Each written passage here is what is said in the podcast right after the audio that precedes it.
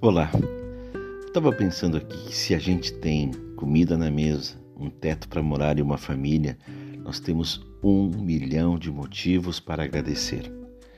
Parece até estranho a gente falar em agradecimento num momento como esse, onde as pessoas estão passando muitas dificuldades.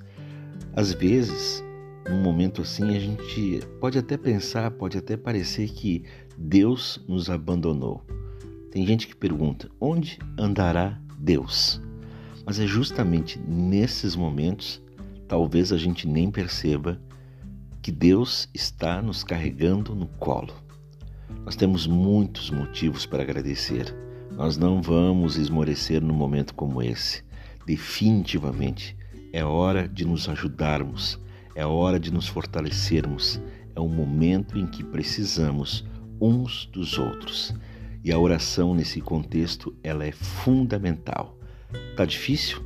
Tá, tá muito difícil para muita gente. Mas eu repito, se nós temos um teto para morar, se nós temos comida na mesa, se nós temos uma família, nós temos um milhão de motivos para agradecer. Bom dia, mas um bom dia mesmo. Que Deus te abençoe, que Deus abençoe a tua família. Eu sou o jornalista Alberto Meneguzzi. Eu acredito em dias melhores.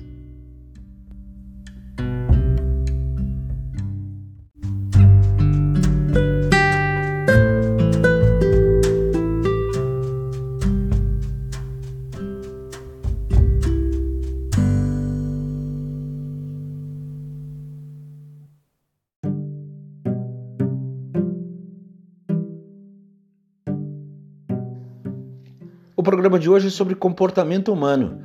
Nós estamos nos readaptando, ressignificando nossas vidas, achando novos caminhos.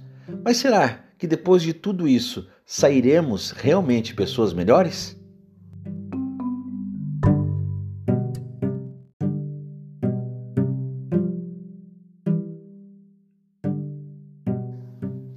O programa de hoje é sobre comportamento humano. Nós estamos nos readaptando, ressignificando nossas vidas, achando novos caminhos. Mas será que depois de tudo isso sairemos realmente pessoas melhores?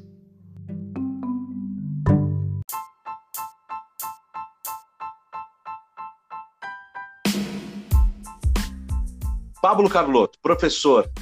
Márcia Dip, psicóloga. Nós sairemos melhores disso tudo, melhores como pessoas, melhores como seres humanos, como profissionais, como pessoas de família, nos nossos grupos de amigos.